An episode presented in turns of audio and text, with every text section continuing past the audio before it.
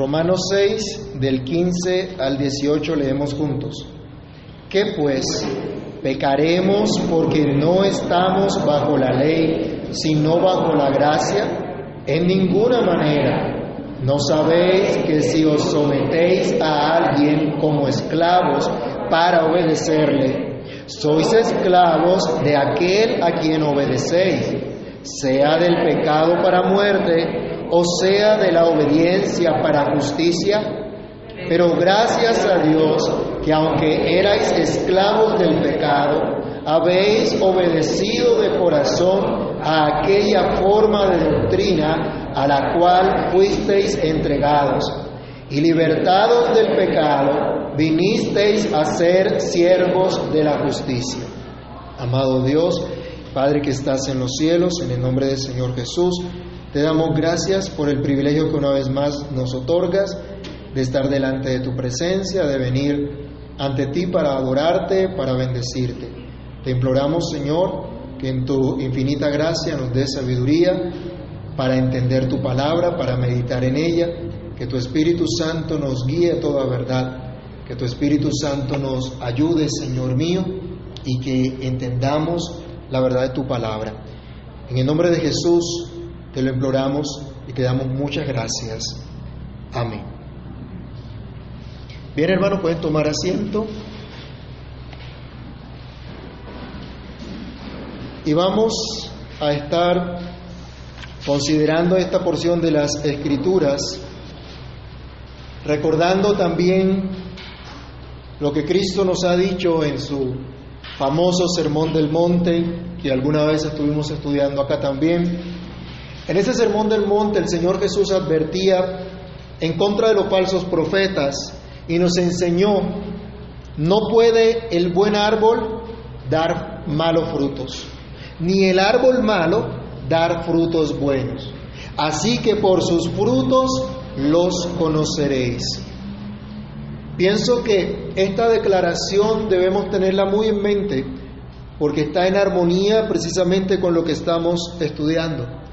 Para que comprendamos el pensamiento del apóstol Pablo en esta carta a los romanos, para que comprendamos la necesidad de un entendimiento adecuado de lo que significa la gracia de nuestro Dios, para no tergiversar la doctrina, para no tener una doctrina equivocada. La gracia de Dios que transforma los corazones y que va a producir fruto de justicia, va a producir un fruto bueno, no un fruto malo.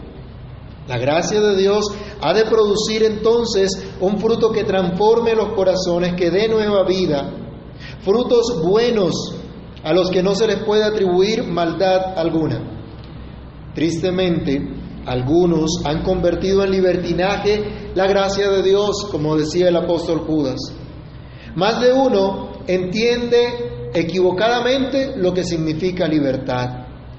Entienden la libertad como libertinaje, como ocasión para el pecado.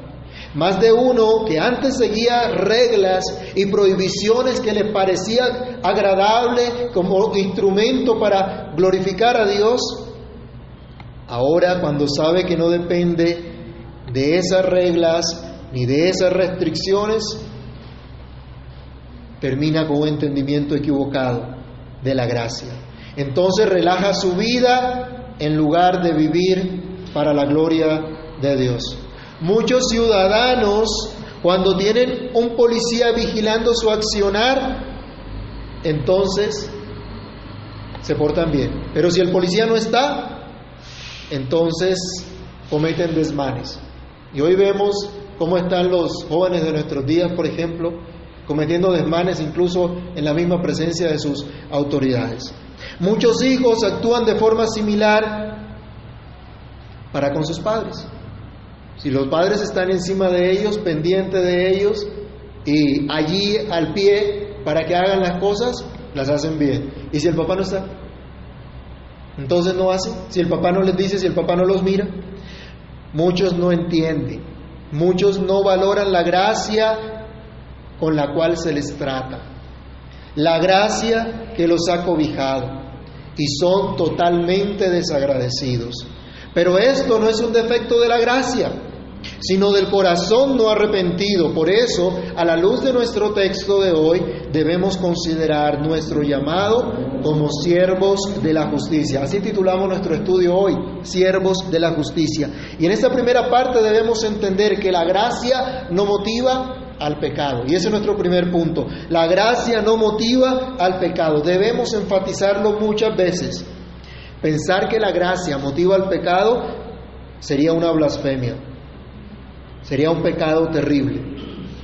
Pero por causa del pecado la gente a lo bueno llama malo y a lo malo llama bueno. El apóstol Pablo nos insiste, versículo 15, que pues pecaremos porque no estamos bajo la gracia, perdón, porque no estamos bajo la ley, sino bajo la gracia. Y contesta inmediatamente, en ninguna manera que no entendamos la ley como medio de salvación, que no busquemos cumplir los mandamientos para llegar a tener algún mérito delante de Dios, que no veamos la ley como un pacto de obra, sino como un pacto de gracia, no quiere decir que debemos dar rienda suelta a nuestros deseos pecaminosos, desdeñando y violando la santa ley de Dios. Recordemos, hermanos, que solo la ley de Dios es nuestra norma de perfección, nuestra norma de la voluntad de Dios revelada para nuestras vidas. Vamos a leer, por ejemplo, el Salmo 119, versículos 103 y 105. Salmo 119, versículos 103 y 105. Cuán dulces son a mi paladar tus palabras, más que la miel a mi boca. Eso es la ley de Dios para el verdadero creyente. Eso es la palabra de Dios para los que han sido transformados, para los que por la gracia de Dios comprenden su verdad. Y el Salmo 105 nos dice, lámpara, perdón, 119, verso 105, lámpara es a mis pies tu palabra y lumbrera a mi camino. En la carta que estamos estudiando, en el capítulo 13 de Romanos, el versículo 9, el apóstol Pablo también nos hablará acerca de esta ley de Dios. Romanos 13, 9. Porque no adulterarás, no matarás, no hurtarás, no dirás falso testimonio, no codiciarás y cualquier otro mandamiento en esta sentencia se resume. Amarás a tu prójimo como a ti mismo. La ley de Dios es la que nos dice estas cosas.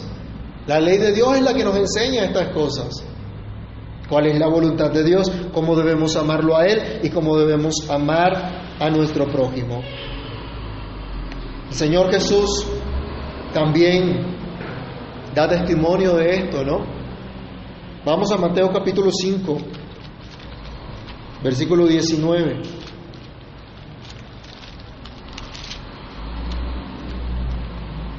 Leámoslo todos.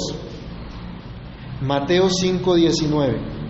De manera que cualquiera que quebrante uno de estos mandamientos muy pequeños y así enseñe a los hombres, muy pequeño será llamado en el reino de los cielos.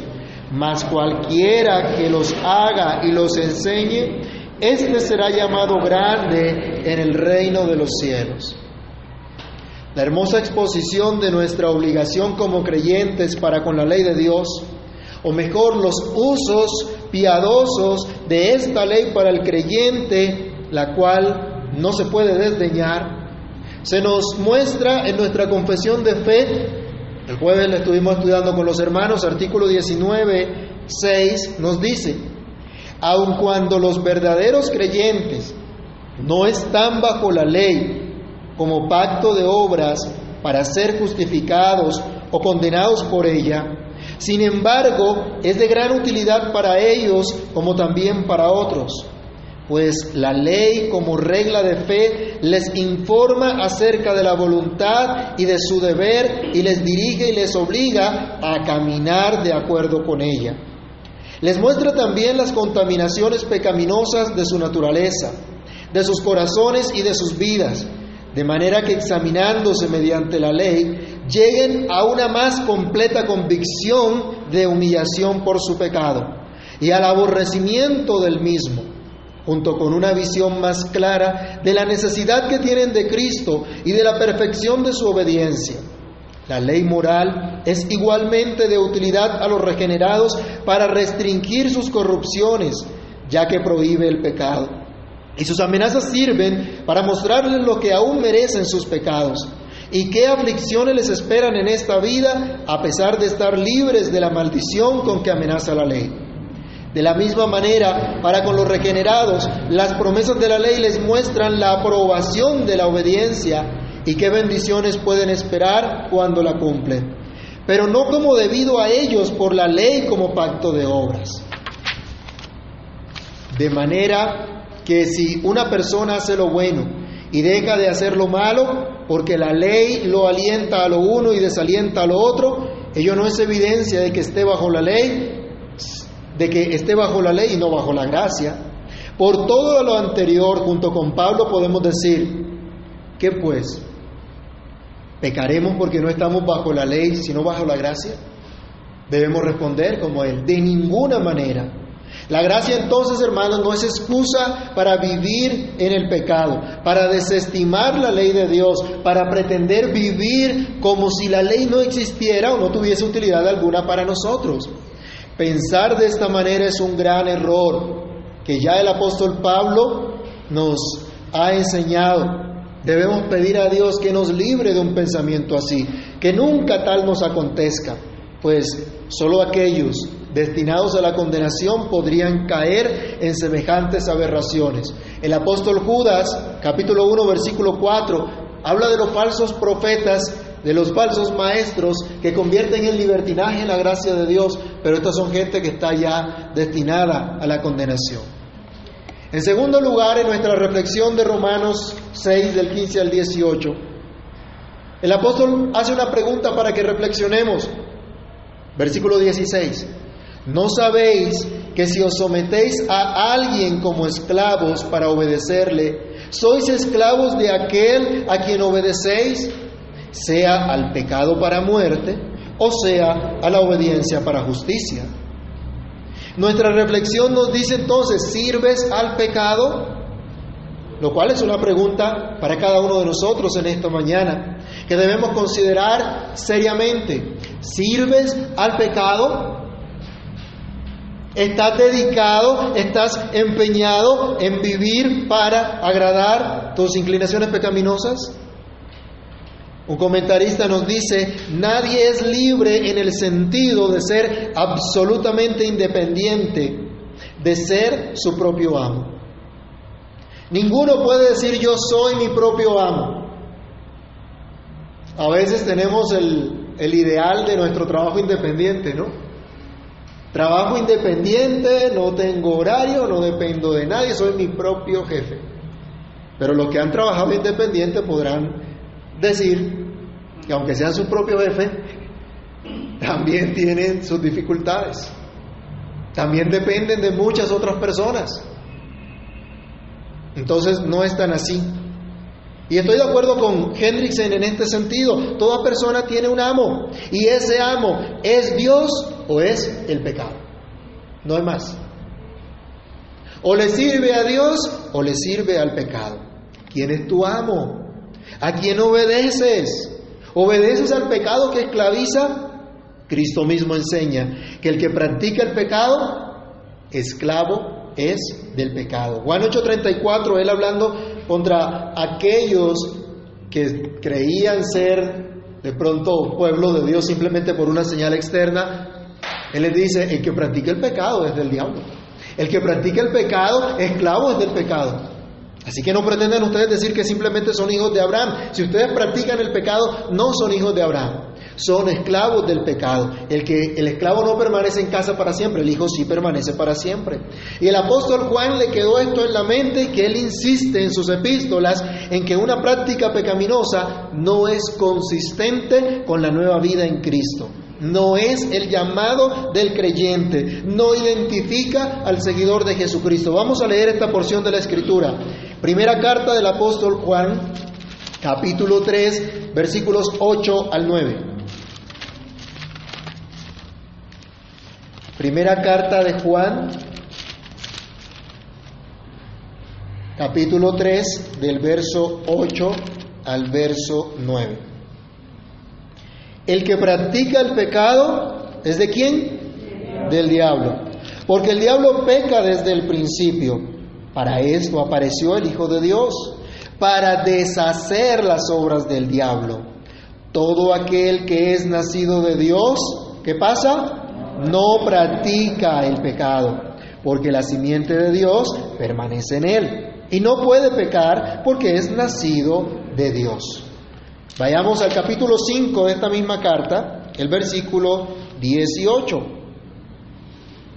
Todos sabemos que todo aquel que ha nacido de Dios no practica el pecado, pues aquel que fue engendrado por Dios le guarda y el maligno no le toca. No estamos predicando moralismo, estamos predicando la palabra de Dios. El que practica el pecado simple y sencillamente, dice la Escritura, no es de Dios, es del diablo. Eso es lo que dice la Escritura. El pecado es maligno, es engañoso y con astucia somete. Tal vez al principio ofrece algo agradable a los ojos, algo agradable a los sentidos, tal vez ofrece libertad, pero termina esclavizando. Unos comienzan a experimentar por curiosidad en los vicios. Luego ya no pueden salir de ellos ni quieren hacerlo, porque voluntariamente se han entregado a ellos, se han sometido a ellos y a todas sus exigencias.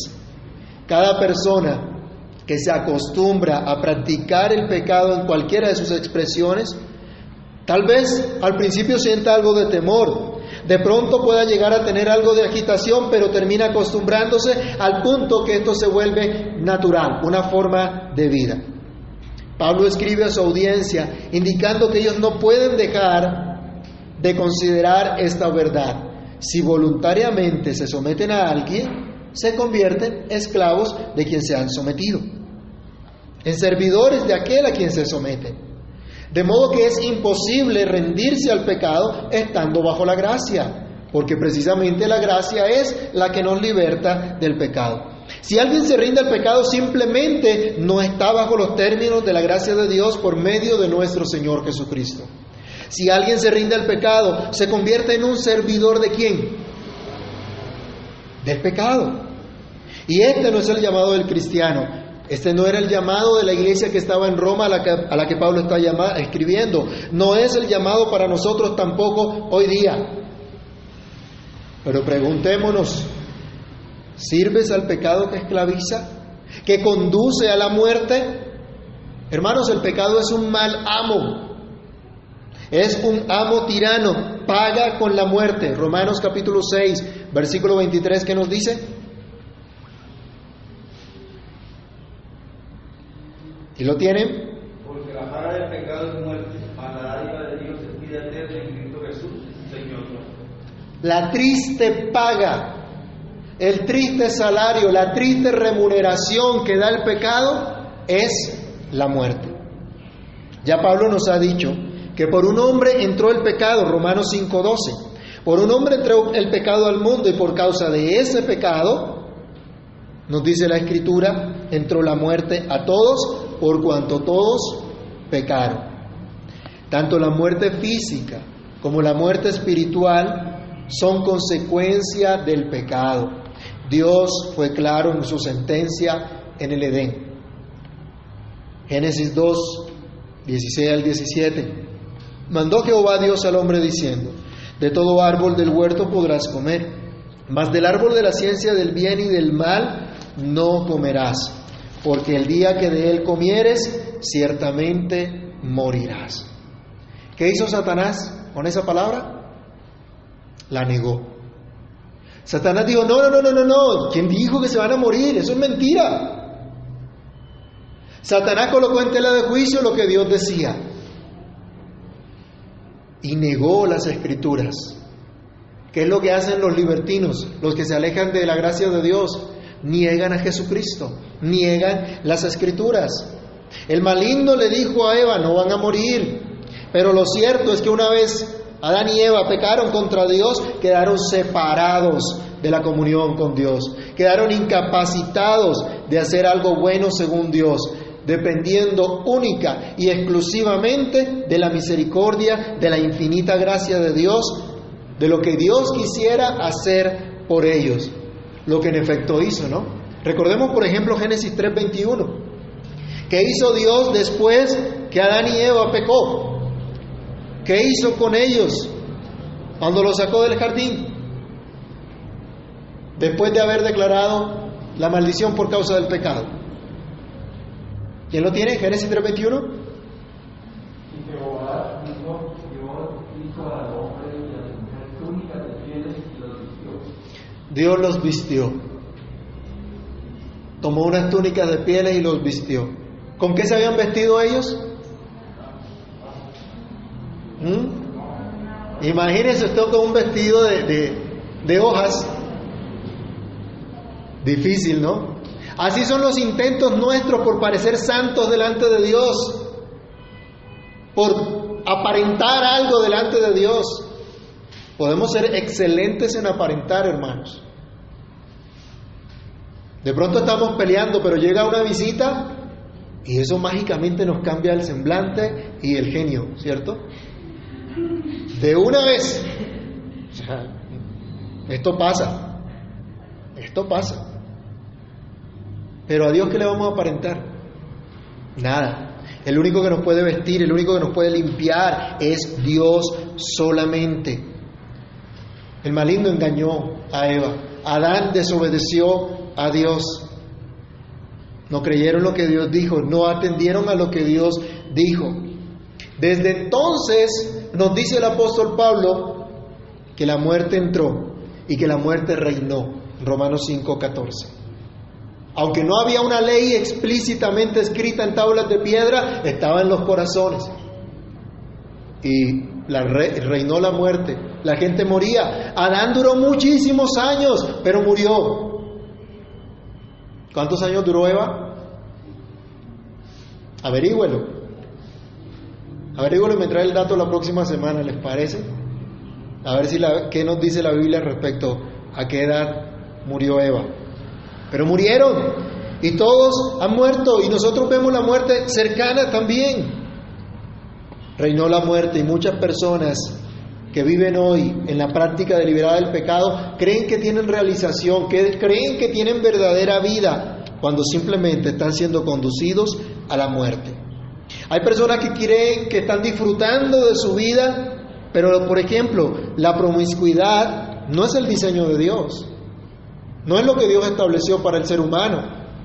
La disforia de género no es una opción de vida, no es el desarrollo libre de la personalidad, al contrario, es esclavitud, la desobediencia a los padres, la desobediencia a las autoridades, el no reconocer al único y verdadero Dios, el no adorar a Dios como Él demanda, son pecados que traen consecuencia. Tanto la muerte espiritual como la muerte física. La condición natural de, de, todo ser humano, por ser descendente de Adán, ¿cuál es? Muerte espiritual, muertos en delitos y pecados. Pero la muerte física entró también por causa del pecado. ¿Y qué dice, por ejemplo, el Señor en el quinto mandamiento? No nos manda a honrar a nuestros padres, a nuestras autoridades, para que nos vaya bien, para que seamos de larga vida.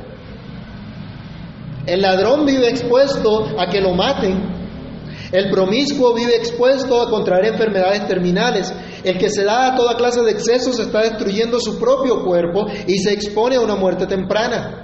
El incrédulo se expone cada día a morir en sus delitos y pecados, quedando separado de Dios por toda la eternidad, teniendo como único destino eterno el infierno en el cual estarán con Satanás y sus demonios.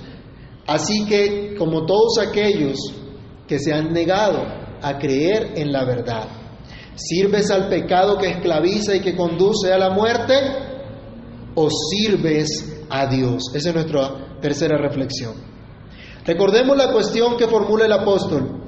Versículo 16 otra vez de Romanos 6.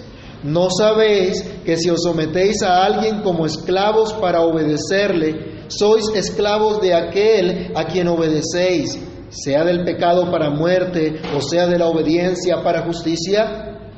Como decíamos anteriormente, todos servimos a un amo, ya sea al pecado que conduce a la muerte o ya sea a Dios. Cristo lo presentó de esta forma en Lucas 16:13. Ningún siervo puede servir a dos señores, porque o aborrecerá al uno y amará al otro, o estimará al uno y menospreciará al otro. No podéis servir a Dios y a las riquezas. ¿A quién sirves? ¿A Dios o al pecado? ¿A Dios o a tus supuestas riquezas? Algunos tienen muchas riquezas, ¿no? Y no necesariamente estamos hablando de, dinero, pero hay cosas más importantes para otros que Dios. ¿Obedeces a Dios? Hermanos, la única evidencia que tiene el cristiano de su rendición a Cristo, de su servicio a Cristo, es obediencia. Vayamos a Juan capítulo 14, versículo 21. San Juan 14, 21. Leámoslo todos. Juan 14, 21. El que tiene mis mandamientos y los guarda, ese es el que me ama. Y el que me ama será amado por mi Padre, y yo le amaré y me manifestaré a él. El mismo apóstol, escribiendo su primera carta universal, capítulo 5, versículo 13, también nos dice, primera de Juan 5:13. Estas cosas os he escrito a vosotros que creéis en el nombre del Hijo de Dios, para que sepáis que tenéis vida eterna y para que creáis en el nombre del Hijo de Dios. Si crees en verdad, guardas sus mandamientos. Solo el cristiano que ha sido redimido, solo el cristiano que ha sido justificado por la fe en Cristo, Solo el cristiano que ha sido transformado en una nueva criatura, que es dirigido ahora por el Espíritu de Dios, puede amar y guardar su palabra. Y lo veremos en el capítulo 8, Romanos 8, del 5 al 9. Solo aquellos que son guiados por el Espíritu de Dios son hijos de Dios. Solo aquellos que son guiados por el Espíritu de Dios aman las cosas que son del Espíritu de Dios. Pero el que anda, dice, los deseos de la carne, de la naturaleza pecaminosa, simplemente no tiene el Espíritu de Dios. Y vayamos a Primera de Pedro 1, del 13 al 15, y consideremos la exhortación que el apóstol también hace a la iglesia que ha sido redimida, que ha sido lavada, que ha sido comprada por Cristo, que ha recibido todas las bendiciones de parte de Dios. Primera carta del apóstol Pedro, capítulo 1, del verso 13 al verso 15. Por tanto, ceñid los lomos de vuestro entendimiento, sed sobrios y esperad por completo en la gracia que se os traerá cuando Jesucristo sea manifestado. Como hijos obedientes, no os conforméis a los deseos que antes teníais estando en vuestra ignorancia, sino como aquel que os llamó es santo, sed también vosotros santos en toda vuestra manera de vivir. ¿Como hijos qué? ¿Qué es lo que dice Pablo? Eh, Pedro. Obedientes. obedientes. Como hijos obedientes. O sea, se demanda entonces que los hijos de Dios obedezcan al Señor.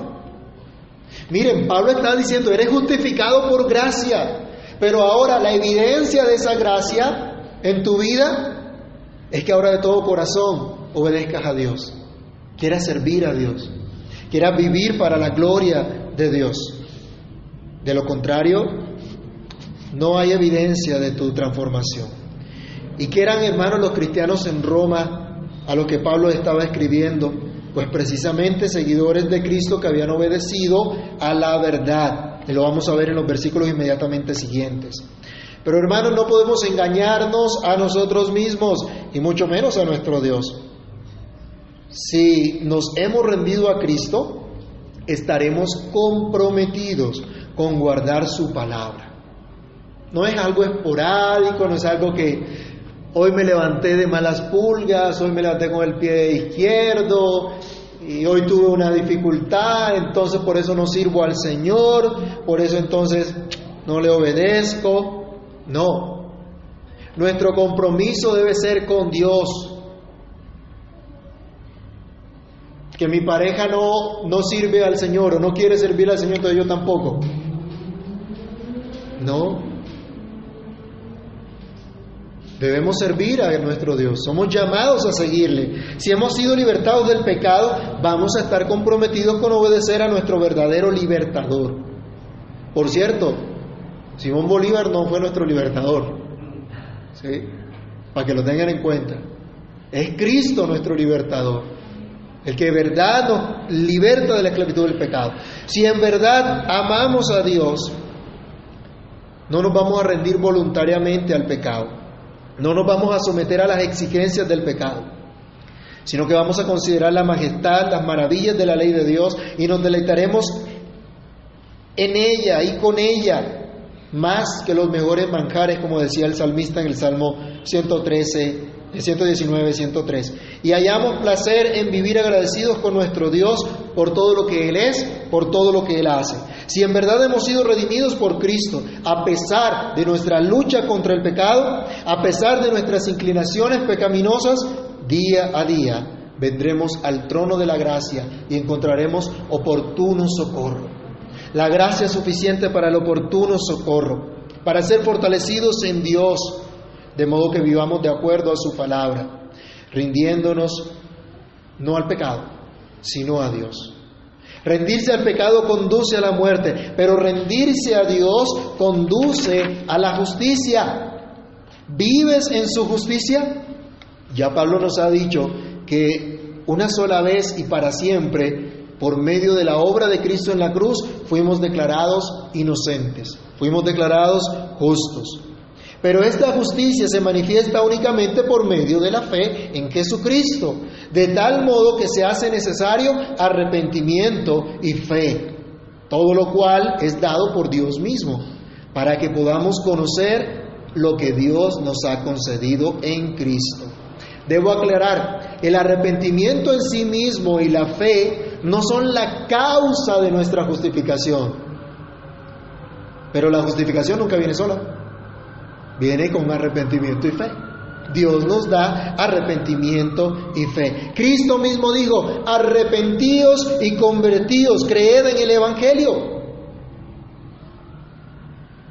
Él nos manda a arrepentirnos, nos manda a tener fe. Marcos 1.15. Si has reconocido que eres un vil pecador, que merece el castigo del infierno por haber pecado contra el santo Dios, por haber violado su santa ley, por no vivir amando y sirviendo a Dios cada instante de tu vida, si has mirado a Cristo como tu único salvador de la esclavitud del pecado y como aquel que se entregó por ti en la cruz del Calvario, entonces puedes estar seguro que por esa obra de Cristo ya fuiste declarado justo delante de Dios en base a la justicia de Cristo. Eso es una muy buena noticia.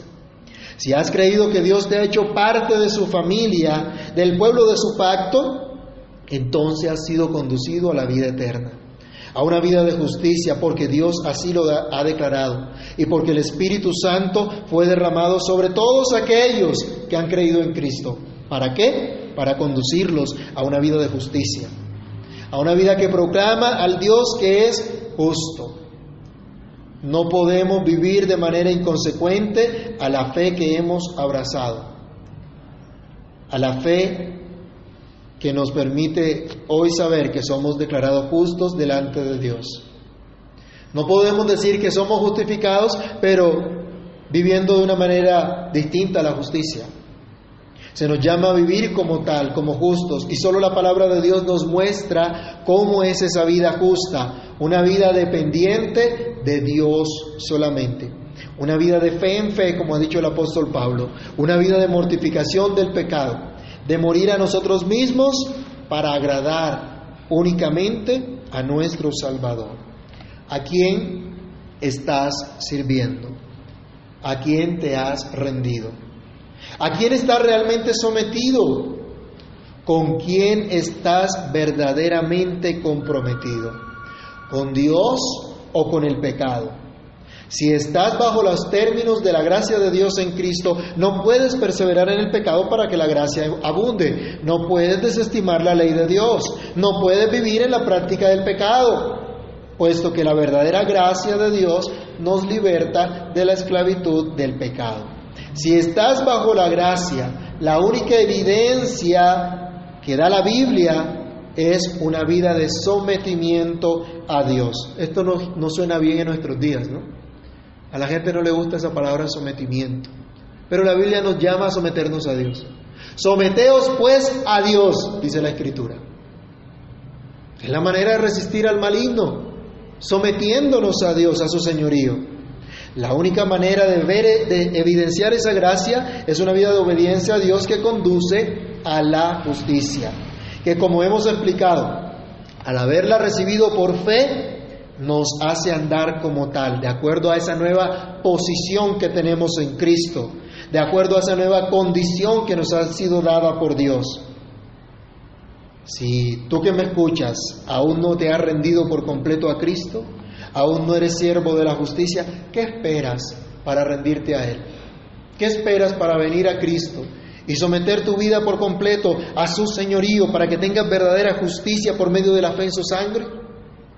Confía en Cristo y estarás bajo la gracia, sirviendo a Dios y no al pecado. Oremos. Padre que estás en los cielos, en el nombre del Señor Jesús, te damos gracias por la misericordia que bien has tenido para con nosotros, por mostrarnos en tu palabra nuestra condición, por mostrarnos en tu palabra la necesidad que tenemos cada día de ti la necesidad, Señor, de verdadero arrepentimiento, de verdadera fe, la necesidad de tener una evidencia de esa transformación y de esa gracia. Sabemos que no podemos producir esa evidencia por nosotros mismos, que es solamente por la obra de tu Espíritu, Señor, que podremos andar en esa vida de fe en fe, en esa vida de justicia, en esa vida de santidad, en esa vida que aborrece el pecado. Te imploramos misericordia, te imploramos que nos ayudes, te rogamos que obres en cada uno de nosotros. Padre, sin ti nada podemos hacer. Guárdanos, Señor, de una mentalidad pagana, de una mentalidad blasfema, de considerar que tu gracia es excusa para seguir pecando, para seguir viviendo en impiedad, en maldad. Guárdanos, Señor. Guárdanos de pensar de esa forma. Socórrenos y ten misericordia de nosotros.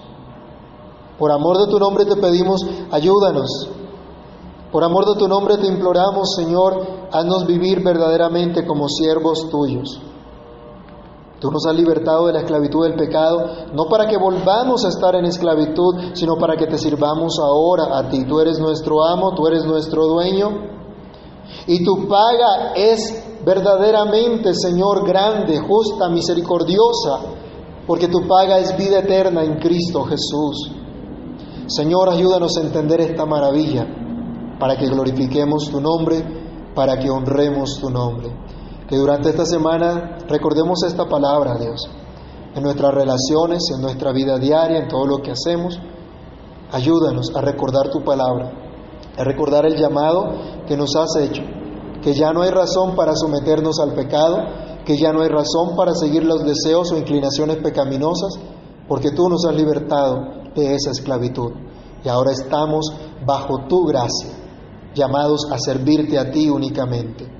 En tu mano nos colocamos y pedimos que obres, Señor, en nuestros corazones para tu gloria y tu honra. En el nombre de tu Santo Hijo Jesús, oramos y damos muchísimas gracias. Amén.